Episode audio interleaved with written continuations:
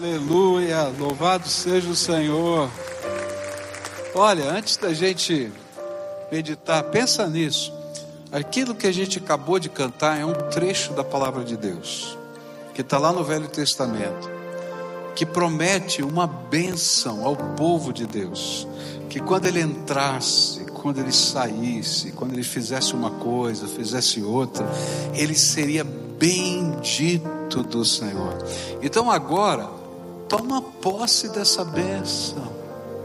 E fala, Senhor, eu estou tomando posse na minha casa, estou tomando posse com os meus filhos, estou tomando posse no meu trabalho, porque é promessa do Senhor que está nas Escrituras, não é uma canção. A gente simplesmente cantou esse refrão.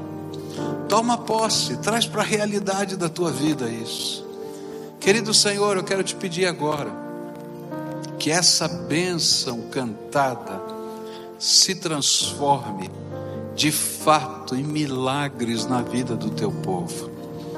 Oh Pai, que os filhos sejam abençoados, que a casa seja abençoada, que os negócios sejam abençoados, que nessa hora todo medo, toda angústia, todo temor diante das opressões que a vida tem, possa ir embora, porque nós temos a bênção do Todo-Poderoso. E nessa hora, Senhor, dá-nos a coragem, a intrepidez, para a gente continuar na luta, na marcha, sabendo que quando a gente entra por uma porta, entra com o Senhor. E quando uma porta se fecha, é porque o Senhor se fechou aquela porta e que nós estamos debaixo da tua proteção bendita. Nessa hora, recebe o nosso louvor, recebe a nossa gratidão. É aquilo que oramos no precioso nome de Jesus. Amém e amém. Amém. Pode sentar-se, querido. As coisas de Deus são tão tremendas, tão maravilhosas, né? E tão maiores do que a gente pode imaginar, que às vezes a gente tem até medo de perguntar para Deus.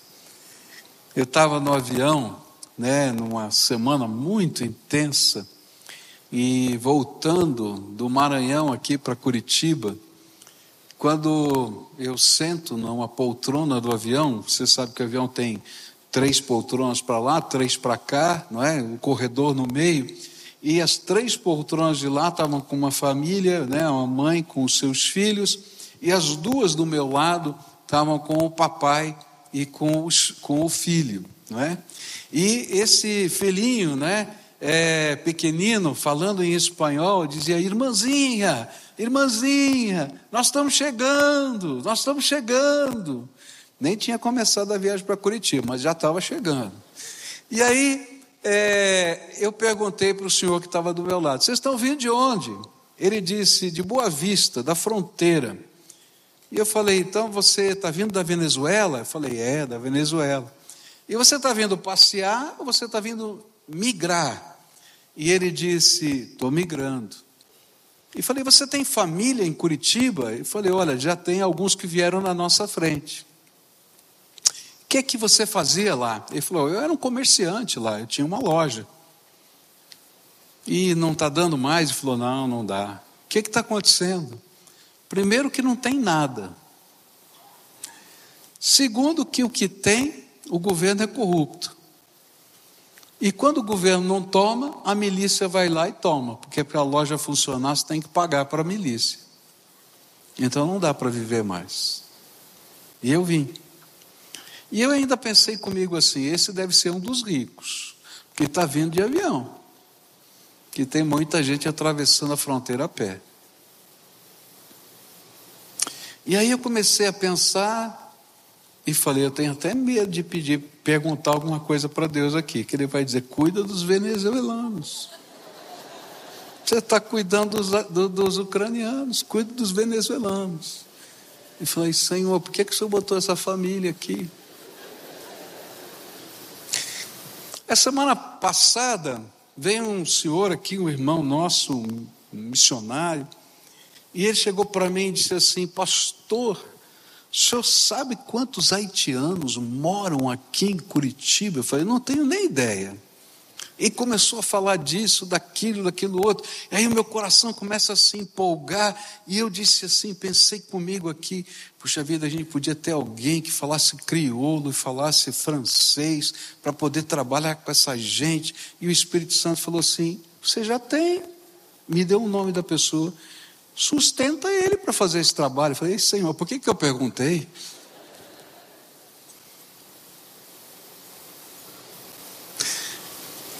Eu estava nessa viagem e aí me levaram para almoçar. E chegou na hora do almoço e o senhor que me levou, um senhor muito querido, um líder da igreja, da, da denominação e tudo mais, mas a filha dele, criada no Evangelho, que tem princípios, realmente eu senti que era crente no Senhor Jesus, mas não estava frequentando a igreja. O marido dela foi criado no Evangelho, nos princípios do Senhor, mas muito afastado da, da igreja, com temor do Senhor, mas afastado da igreja. E ele então nos levou para almoçar com a sua família, estava lá a família, a gente estava no restaurante. E aí comecei a conversar com esse senhor, esse empresário, que está afastado, que faltava ainda, eu creio que falta uma conversão na vida dele uma decisão firme. E aí então eu comecei a conversar com ele, e, e o Senhor foi usando a minha vida para ministrar no coração daquela família. Chega um dado momento, aquele homem que estava do outro lado da mesa, assim, eu estava numa ponta da mesa, uma mesa retangular, e, e ele do outro lado, na outra ponta da mesa. E aí então ele sai daquele lugar e senta do meu ladinho aqui, e começa a conversar comigo. E começa a dizer assim: Olha, eu vou falar algumas coisas para o senhor que eu não falo para ninguém, mas o senhor passou, então eu vou falar. E começou, baixinho aqui no meu ouvido, e abriu o coração, e ali no meio do almoço.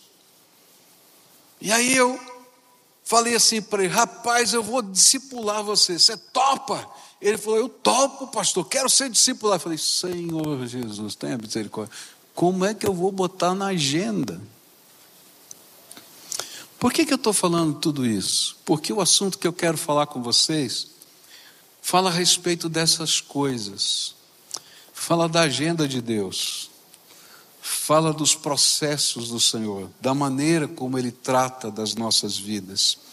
E esse texto está aqui em Mateus capítulo 9, versículos 35 a 38.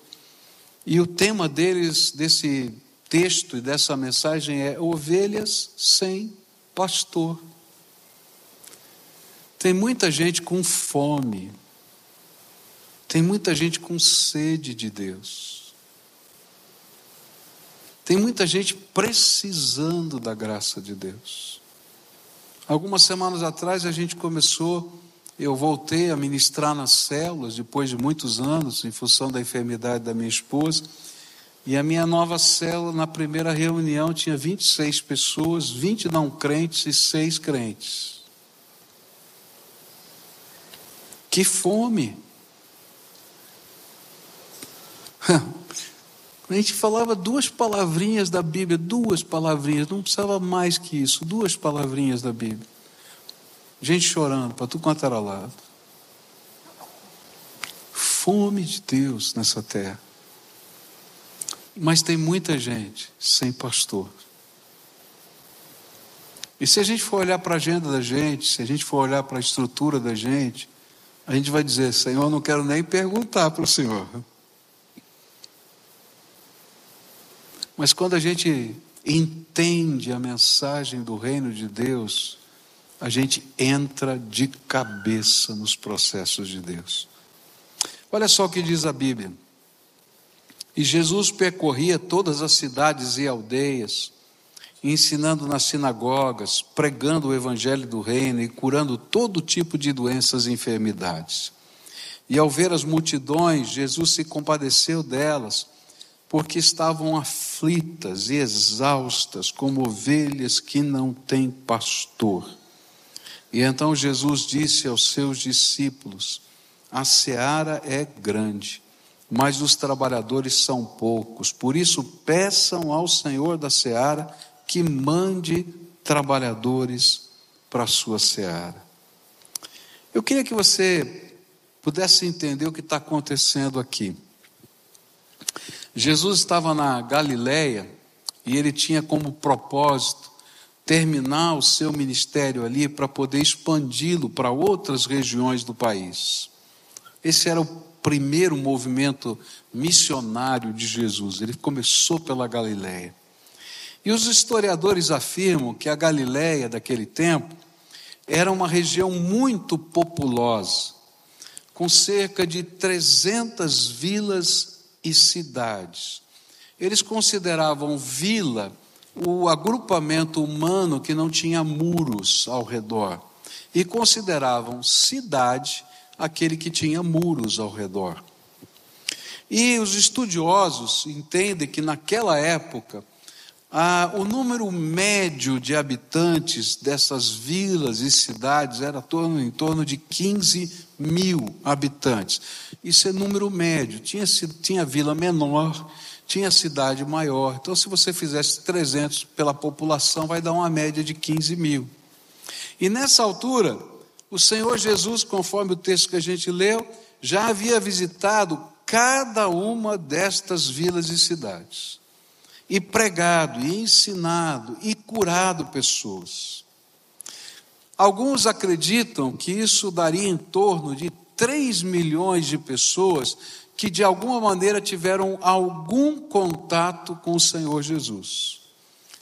Ou ouviram que ele chegou na cidade, ou ouviram a mensagem dele, ou foram impactadas de alguma maneira pela presença do Senhor, ou perceberam os seus milagres. E nesse texto nós vamos ver quais foram as impressões do nosso Senhor sobre a condição das pessoas que ele tinha visitado. O que é que ele viu lá? O que é que ele percebeu nesse lugar? E a primeira coisa que a gente vai ver aqui nesse texto é que ele olhou para essas ovelhas que pareciam um, ovelhas dispersas, perdidas, sem pastor, e viu a seguinte condição nela. E ele vai usar algumas palavras que eu chamo palavras que são gráficas, que no texto, não é, elas dão uma ideia visual para aquelas pessoas que estavam ouvindo Jesus falar. E a primeira palavra dessas que ele usa é ovelhas aflitas. E aqui a ideia dessa palavra era como se a gente tivesse encontrado uma ovelha, tá?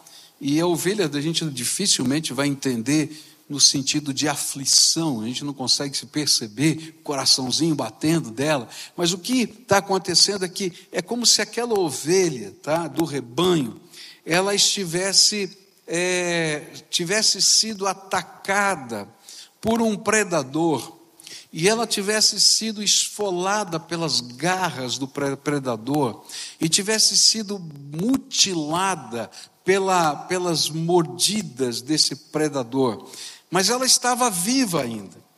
E ela estava nessa condição. Então, quando Jesus usou essa palavra e comparou com o rebanho e pastor, todo mundo teve essa ideia, porque essa palavra era usada para esse tipo de cena com o rebanho. Uma ovelha que tão ferida, que ainda que estivesse viva, parecia estar morta.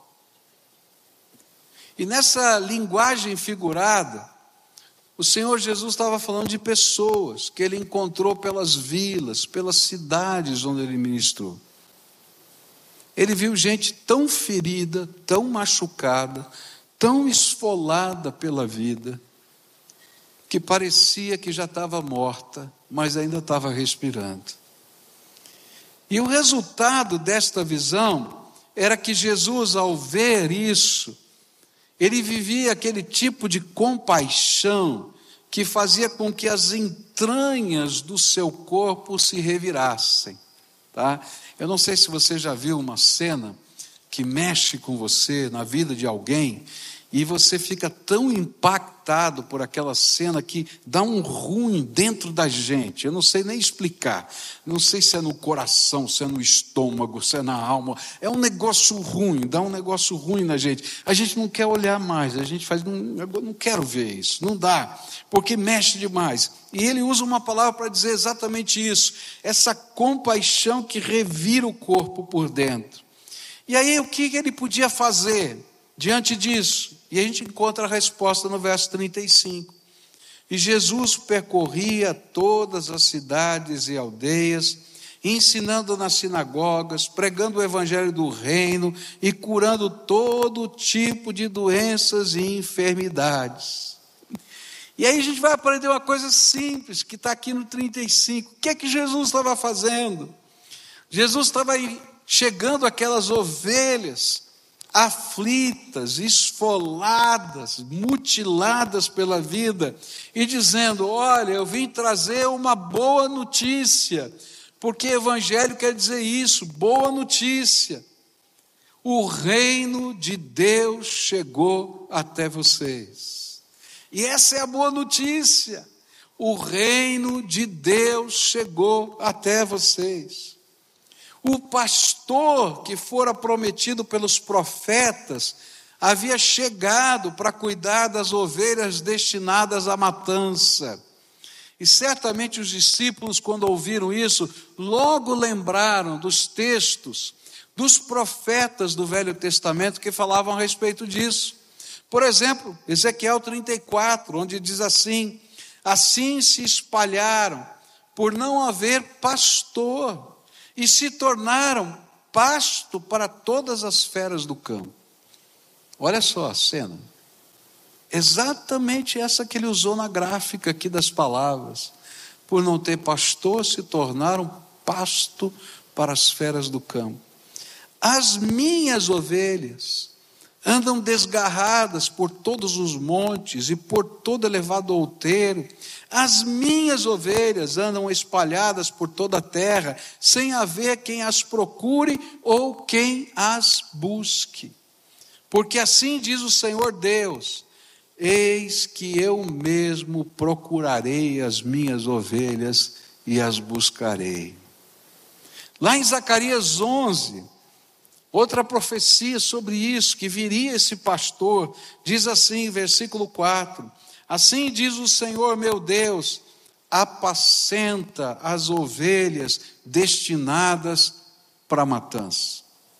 Aquelas que se perderam e que sem proteção estavam sendo afligidas, quer pelos predadores, pelas aves de rapina, e quando eu estava meditando nesse texto, me veio à mente uma cena que eu vi muitos anos atrás, não sei se você lembra dessa cena, de um garotinho africano, bem magrinho, morrendo de fome, e um urubu atrás dele, como se dissesse: morre logo, que eu já estou aqui. Eu acho que essa cena foi espalhada pelo mundo todo, muita gente viu.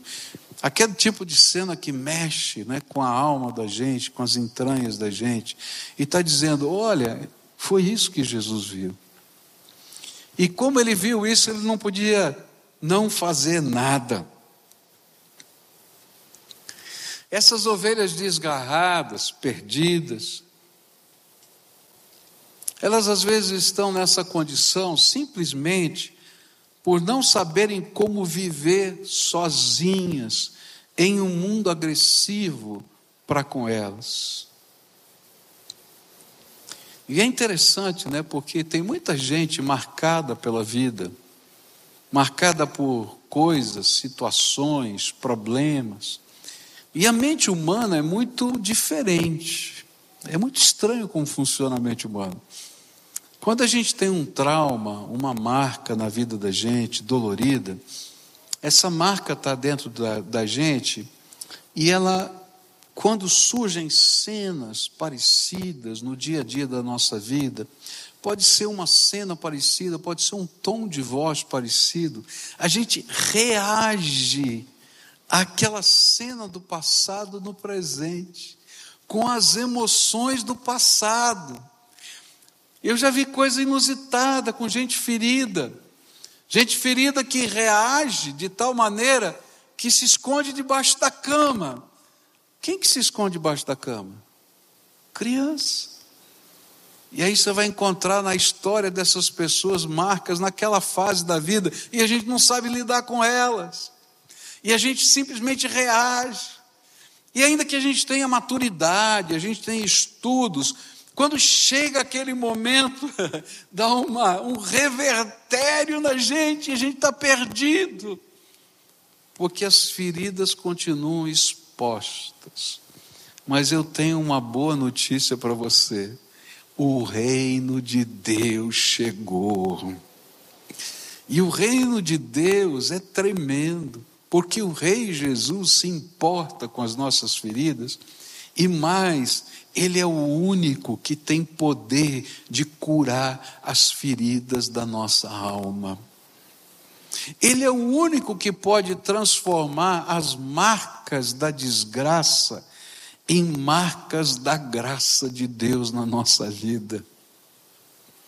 É tão interessante porque quando a gente estuda o livro de Jonas, a gente vai aprender que Jonas foge de Deus, passa por uma série de situações difíceis, e ele vai ser engolido pelo peixe, você lembra disso?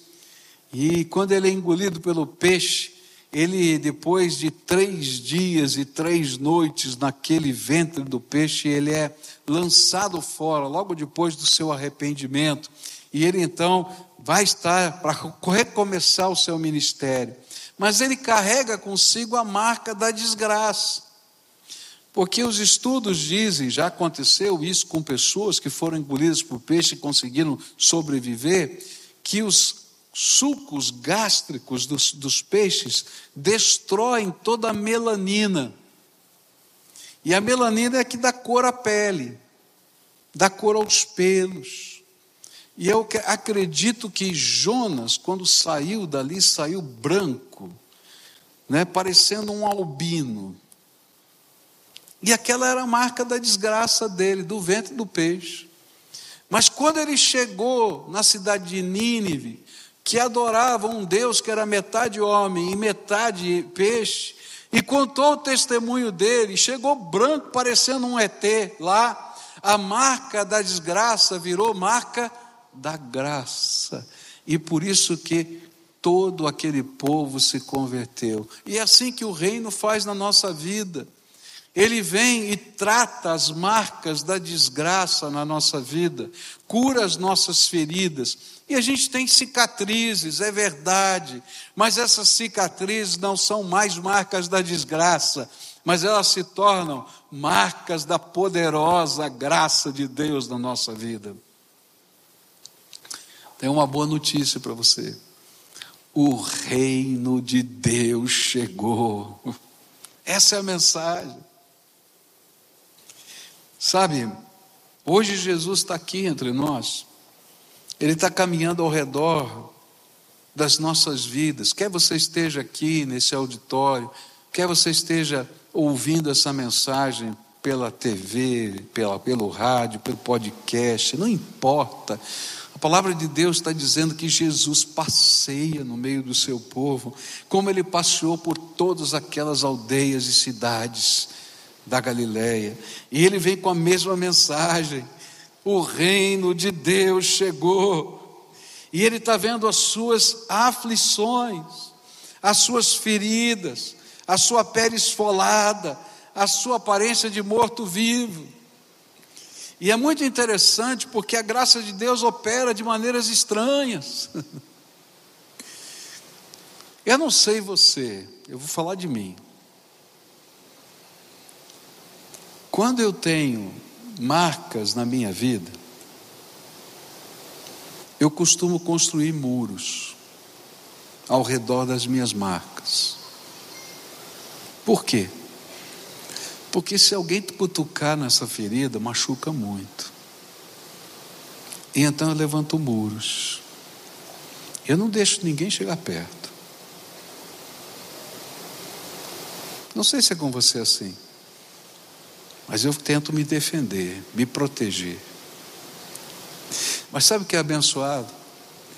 É que o reino de Deus chega apesar das muralhas. Porque Jesus vê através dos muros e começa a trabalhar no nosso coração e na nossa vida.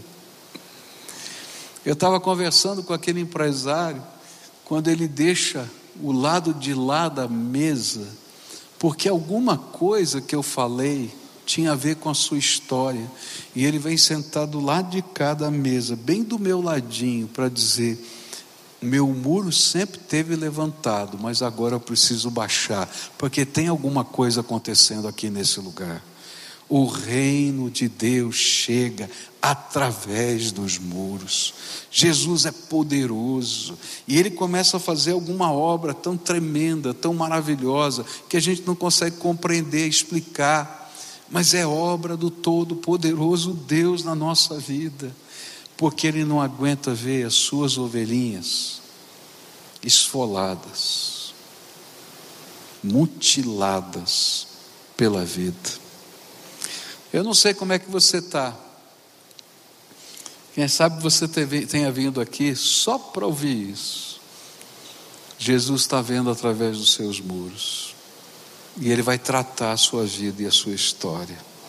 E às vezes a gente imagina que isso é para pessoas que não que não, não aprenderam a lidar com a vida, mas queridos, não importa o tamanho do muro, nem a nossa posição social, nem nada, a verdade é que eu sou humano e eu preciso da intervenção da graça de Deus na minha vida. E as nossas feridas são o alvo da misericórdia de Deus. Hoje, Jesus está cheio de compaixão por você e deseja carregá-lo em seu colo para poder tratar das suas feridas. Você tem que deixar Ele mexer nessas áreas da sua vida. Segunda figura, palavra que tem uma figura gráfica que ele usa aqui, é que as ovelhas que ele viu estavam exaustas. A palavra aqui descreve a figura de alguém que está tão cansado, mas tão cansado, que não consegue se levantar e fica prostrado no chão. Eu não sei se você já teve uma experiência de estar tão cansado, tão cansado, que você está acordado, você não dormiu, mas você não consegue levantar, você está quebrado. Uma vez eu estava tão cansado, tão cansado, e eu estava escrevendo um material que eu dormi enquanto escrevia no computador. Você já dormiu escrevendo no computador? É a coisa mais esquisita. Você põe o dedo na tecla e para, daí fica. Aí você tem que apagar tudo lá, né? Aí deu aqueles cinco minutos, acordei, opa, nem cinco minutos, né? Um segundinho, você diz, opa, aquela pescada. Mas tem gente que está pior do que isso, está prostrado, tão prostrado que desiste de viver. Está entendendo? Desiste de viver. Eu já vi pessoas, algumas meninas, abusadas, estuprados, que não conseguem lidar com a dor do seu coração e tentam um suicídio. Não uma, eu vi várias. E sabe, a gente imagina que isso está longe da gente, está não, viu? Eu me lembro de uma situação de uma menina de 15 anos de idade que começou a ter convulsões E toda a família desesperada. E nenhum médico descobria por que, ela tinha convulsões. E aí eles pediram para eu atender a menina, orar com ela. E sabe, esse Senhor que olha através dos muros, Ele às vezes coloca no coração dos socorristas dele, porque só tem um médico, o médico é Jesus. A gente só pode ser socorrista. Socorrista é aquele que vai lá na hora do acidente, né, estabiliza e corre para o hospital para entregar para o médico, ele não pode fazer mais nada do que isso. E todos nós aqui podemos ser socorristas, mas só tem um médico, Jesus Cristo, o Senhor. E o Senhor me chamou para ser um socorrista naquele dia. E é interessante porque esse Senhor que olha através dos muros me fez fazer algumas perguntas que estavam fora do script. E aquela menina começou a dizer coisas que ela não tinha dito para mais ninguém. Que o seu pai abusava dela sexualmente. No meio da madrugada, ele se levantava da cama, deixava a mãe lá e ia para a cama dela.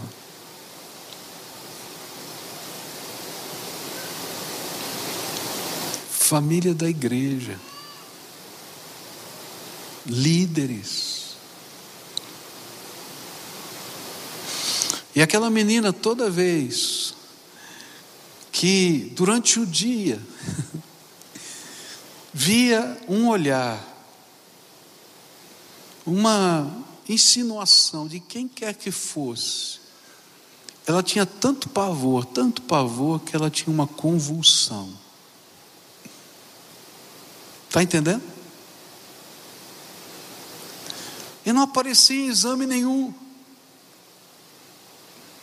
Mas aquela menina foi curada quando o problema foi tratado dentro daquela casa porque Jesus se importa com as ovelhas feridas e machucadas, até aquelas que estão prostradas, que não conseguem fazer nada. Esse é o meu Senhor, é o teu Senhor, é o nosso redentor. Mas para a gente estar tá prostrado, meu querido, não precisa ser abusado. A gente tem uma série de áreas da nossa vida que nos levam a cair com a boca no pó e a gente não consegue levantar. Às vezes a gente se decepciona com a gente mesmo. Eu me lembro de uma vez que eu fui pregar num lugar e eu não fiz o que Deus mandou que eu fizesse, não preguei o que Deus tinha me mandado pregar, e eu não tive a coragem de falar o que eu tinha que falar. E quando eu voltei para ficar no meu quarto naquela noite, eu não consegui me dormir, não consegui fazer nada porque eu estava prostrado de vergonha na presença de Jesus. E tive que pedir perdão para Ele e fazer um pacto que nunca mais eu deixaria de falar o que Ele tivesse colocado no meu coração. E às vezes eu morro de medo de falar o que eu tenho que falar, mas eu não quero viver outra vez aquilo que eu vivi naquela madrugada. Mas eu louvo a Deus porque naquela madrugada o Senhor entrou naquele quarto e tratou o meu coração prostrado. Senão eu ficaria lá o resto da vida. Mas graças a Deus ele entra lá, ele faz a diferença. Então hoje eu venho aqui trazer uma palavra para você. Porque esse Jesus que entrou dizendo: Olha, o reino de Deus chegou até vocês, ele não ficou só na palavra, ele foi lá e começou a curar, ele começou a ensinar, ele começou a revelar o seu poder e a sua glória, porque o reino de Deus não é só palavra, é o poder de Deus que começa a transformar a nossa vida, e essa é a mensagem do Evangelho. Então eu venho dizer aqui uma palavra de fé para você. Eu não sei como é que você está. Talvez você tenha chegado aqui cansado, prostrado, sem esperança. E o Senhor quer carregar você no colo e tratar suas feridas. Sabe, quando o pastor encontra uma ovelha ferida, ele pega a ovelhinha, põe aqui no cangote e começa a carregá-la e muitas vezes ele larga todas as outras ovelhas só para cuidar daquela. E mesmo que pareça que você está morto, Ele tem uma nova vida para você. Porque Ele é capaz de fazer diferença na nossa vida. Mas esse texto coloca essa visão gráfica para dizer para a gente que as ovelhas sem pastor sempre vão ser presa fácil para os predadores. E aí ele termina esse texto dizendo que ele começou uma campanha de oração. Ele ora para o Senhor da seara, o Deus Pai, que mande trabalhadores para a sua seara, e diz para os seus discípulos para orarem para que mande trabalhadores para a sua seara. Por quê? Só tem um médico. Mas porque a gente pode ser socorrista de Deus. E a gente pode fazer diferença na vida das pessoas. Eu estava num hospital fazendo uma visita quando chegou os socorristas, chegaram os socorristas com uma pessoa com provavelmente uma parada cardíaca. E aí então vinham várias pessoas é, empurrando a maca, correndo. Tinha uma pessoa com um ambu, né, fazendo, em, empurrando ar para dentro do pulmão. E tinha um socorrista baixinho, pequenininho, estava em cima da maca. E ele estava lá suado, fazendo massagem cardíaca. Eu não sei quanto tempo ele estava fazendo massagem, massagem cardíaca. E aquilo veio assim, todo mundo saía da frente, e aquilo passava assim correndo. E eles entraram lá dentro, não sei exatamente o que era, se era o pronto-socorro, se era o centro cirúrgico, sei lá o que era. Eles entraram correndo lá para dentro. E de repente voltam. E eles voltam cansados, suados, mas alegres porque entregaram com vida para os médicos aquela pessoa. Sabe, quando Jesus está orando para que mande trabalhadores para a sua seara, Ele está falando disso.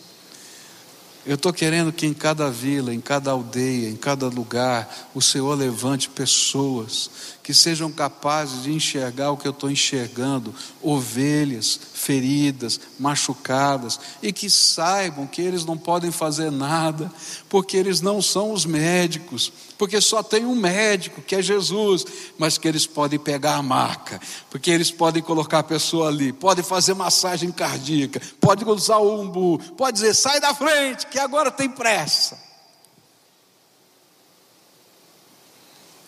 E sair alegres, porque cumpriram a missão. Hoje eu estou muito alegre. Martins está aqui. Como é que está o Martins aí? Já chegou lá? Está lá. O Martins estava lá no batistério comigo, né? E ele estava quase pulando, é verdade ou não é? Estava quase pulando de alegria, e eu mais ainda, viu? Porque eu fui socorrista, Jesus foi o seu médico e continua sendo por resto da vida, por toda a eternidade. É assim que funciona, queridos. Para a glória de Deus. Mas se eu olhar para o tamanho dessa missão, porque tem gente do teu lado, no teu trabalho, em tantos lugares, você vai dizer: Eu acho que eu não quero nem conversar contigo, não, Deus, porque tem um venezuelano aqui do meu lado. O Senhor, eu não quero nem conversar contigo porque tem. Tem haitiano aqui também, Senhor. Tem esse também, como é que é? Mas o Senhor falou para mim agora há pouco tempo que eu tinha que trabalhar com, as, com a Cristolândia das Mamães. Não consegui inaugurar ainda, mas vou inaugurar em nome de Jesus, você vai ver. Vou lá, tá? Mas quando Deus está falando isso para a gente, é porque o reino de Deus chegou, não tem tem que ter pressa. Porque tem gente sofrendo. E nós somos parte disso. Agora eu vou falar uma coisa aqui para alguns. Larga a mão de ser ovelha gorda. Tem umas ovelhas bem gordas aqui, viu? A ovelha gorda não faz nada. É isso que está na Bíblia. Cuida daqueles que o Senhor colocar do teu lado. E quando o Senhor colocar alguém e você sentir alguma coisa no seu coração, presta atenção, porque Jesus está falando através dos seus muros também. Diz: Estou te chamando para ser um socorrista meu, vai lá. Porque o reino de Deus chegou nessa terra. E olha, não fica preocupado, não, porque você não sabe todas as coisas da teologia, porque Ele não está pedindo para você ser o médico, Ele está pedindo para você ser o socorrista. Faz a obra do Senhor. E ore para que o Senhor levante trabalhadores para que essa obra chegue rapidamente, porque a necessidade é tão grande que move o nosso coração. Eu queria concluir essa mensagem orando por você hoje. E a oração que eu vou fazer agora é pelos aflitos de coração. Jesus trouxe pessoas aqui hoje para serem curadas. Tem gente marcada pela vida, e eu quero dizer: Jesus é a nossa esperança, Jesus é a nossa salvação. Tem gente prostrada. Jesus quer fazer alguma coisa tremenda na sua vida. Algo que só o poder de Deus pode fazer, que é transformar a marca da desgraça na marca da graça. Aquilo que antes era uma pecha, vira agora uma bandeira de alegria e louvor a Deus.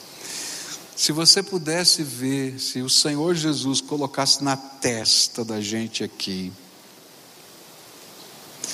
eis alguma coisa na testa do povo que está aqui, você ficaria surpreso. Mas sabe por que ele não coloca?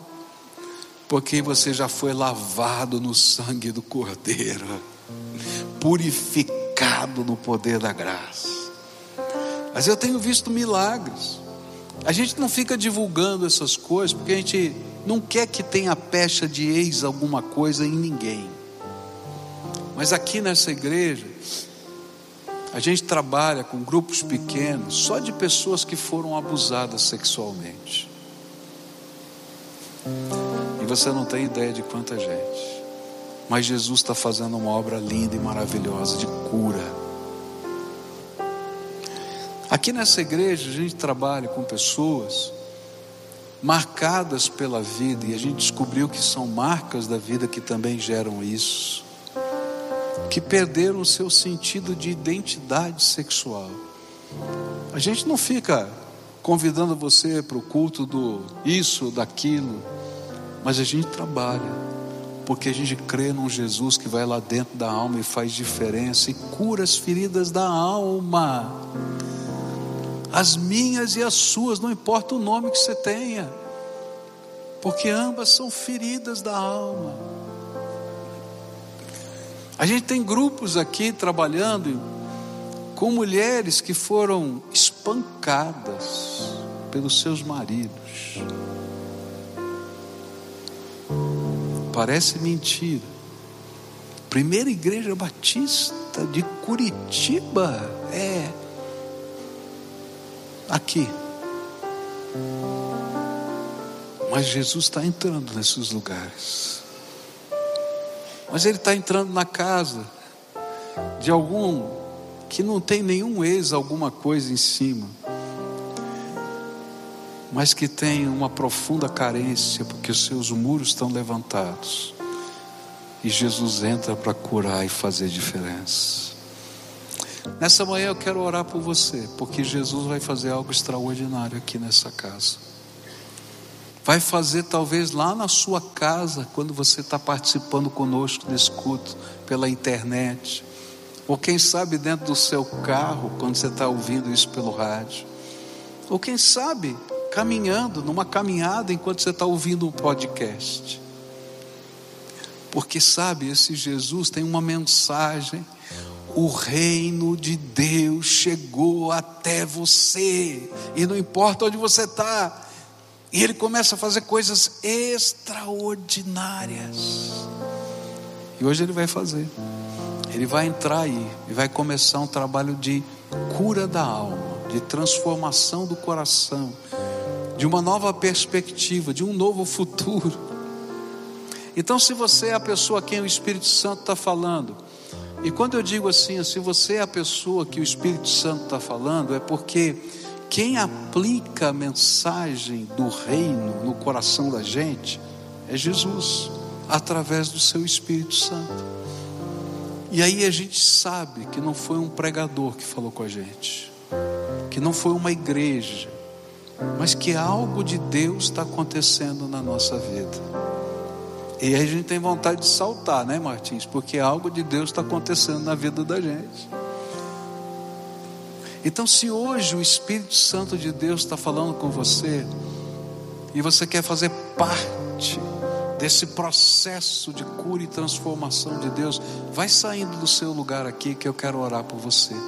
Antes da gente celebrar a ceia, vou celebrar daqui a pouquinho, mas vai vindo aqui. Se Jesus está falando com você, se você é parte desse alvo transformador da graça. Vai vindo para cá, em nome de Jesus, vem, em nome de Jesus.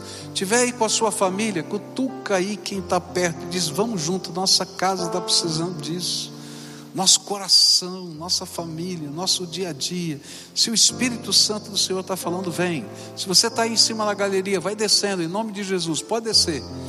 Hoje é dia de algo tremendo acontecer com você. Não sou eu que faço, porque eu sou só socorrista. Mas alguém que faz, Jesus, o Todo-Poderoso Senhor. É Ele que faz. É Ele que diz aí para você: o, o reino de Deus chegou até você. E aí a gente toma posse daquilo que Ele vai fazer na nossa vida. Se o Espírito de Deus está falando, vem para cá, filho, vem para cá, filha. Vem aqui, moço, vem aqui, moça, vem aqui, criança. Jesus está falando. E Ele tem algo tremendo para fazer. E a gente se abre para a voz do Senhor e deixa algo acontecer na nossa vida. Pode vir, nome de Jesus. Pode vir, nome de Jesus. Vai abrindo aqui espaço para cá. Isso, vem para cá. Abre, vem para cá, vem mais para frente um pouquinho, vem, isso, vem mais para cá. Deus vai fazer coisas novas aqui hoje, tenho certeza. Louvado seja Deus. Louvado seja Deus. Eu adoro ver crianças respondendo à voz do Espírito, porque eu tinha 12 anos quando eu entendi que Deus estava falando comigo. Vale a pena. Então, se você Menino, menina, está ouvindo a voz do Espírito, pode vir, porque o Senhor vai fazer coisas novas na tua vida também. Isso. Louvado seja o Senhor. Louvado seja o Senhor. Louvado seja o Senhor. Isso. Pode vir.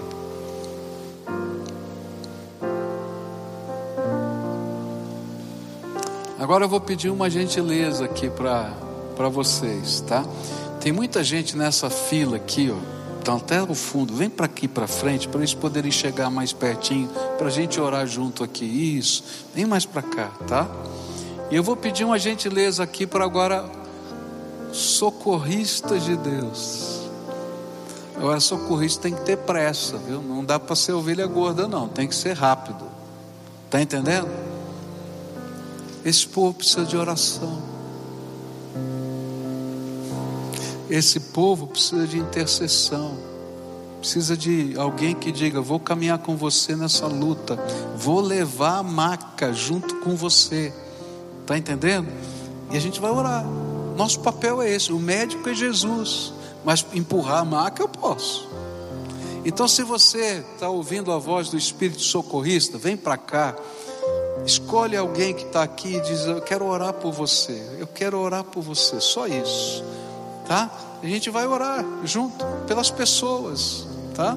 E vai pedir a intervenção do Espírito. Já tem aqui, já veio orar junto, não é? Quem mais? Eu não quero ninguém sozinho aqui. Tem um monte de gente aqui na frente. Pede licença, vem aqui pela frente, tá? E eu quero todo mundo orando e intercedendo uns pelos outros agora. Porque o Senhor é que vai responder essa oração, não é um pastor, não é uma igreja, não é um lugar. A gente coloca fé em coisas, a gente tem que colocar numa pessoa. Todo-Poderoso Senhor. É Ele que vai ouvir a nossa oração. Tá bom?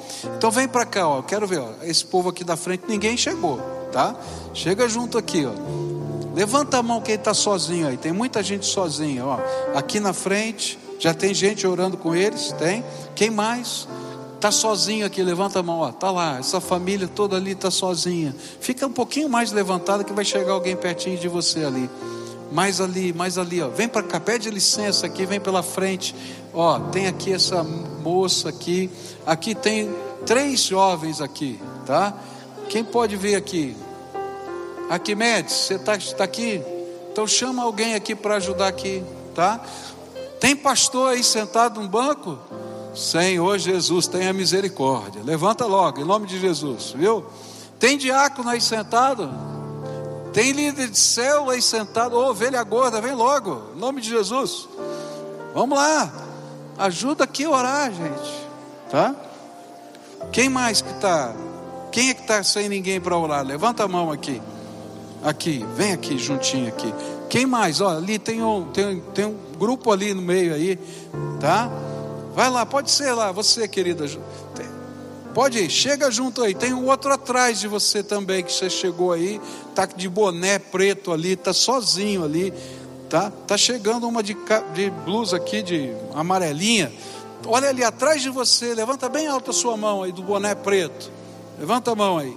Ah, chegou alguém lá, tá? Quem está sozinho? Tem mais alguém sozinho aqui? Ó, oh, tem uma jovem aqui, ó.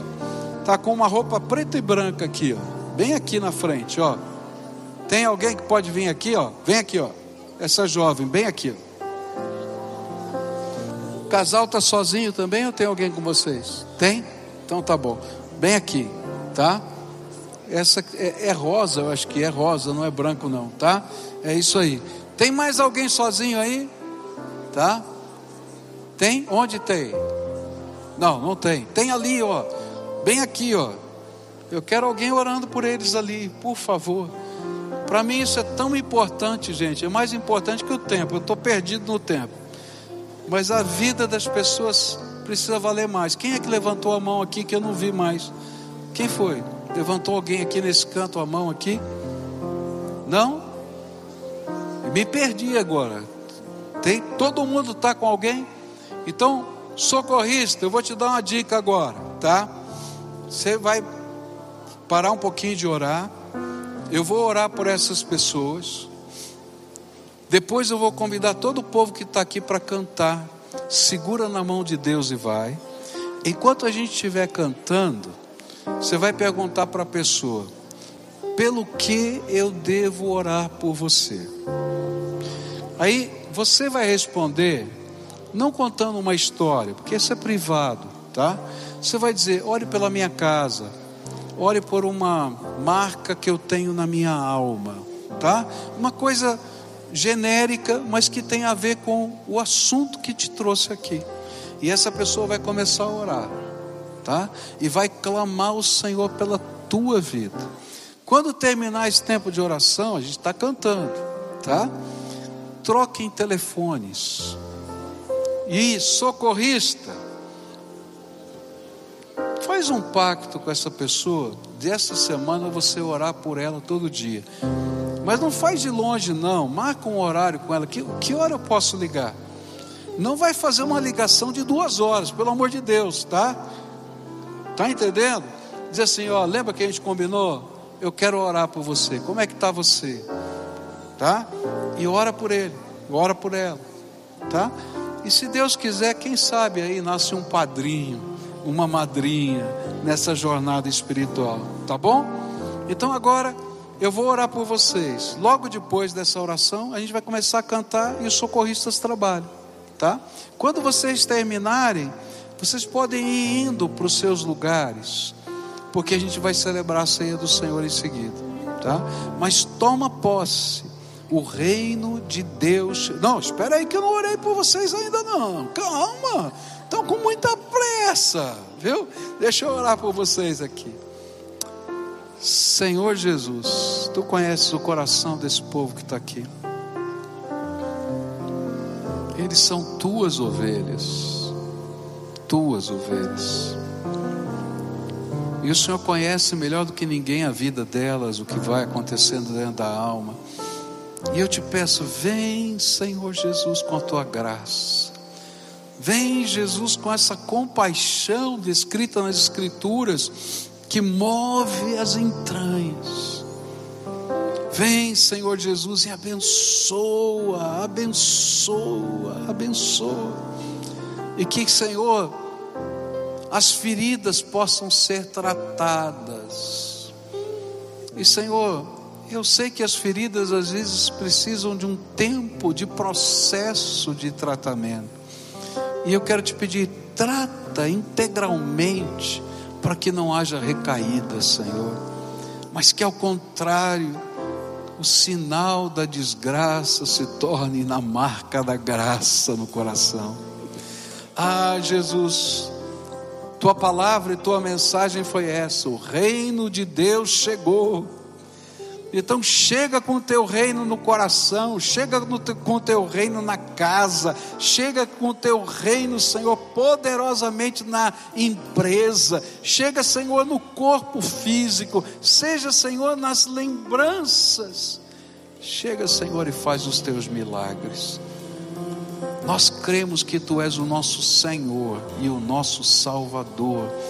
E eu te peço, abençoa esse teu povo, em nome de Jesus. Amém e amém. Agora, a igreja toda de pé e socorrista hora, especificamente, e a gente vai estar adorando ao Senhor.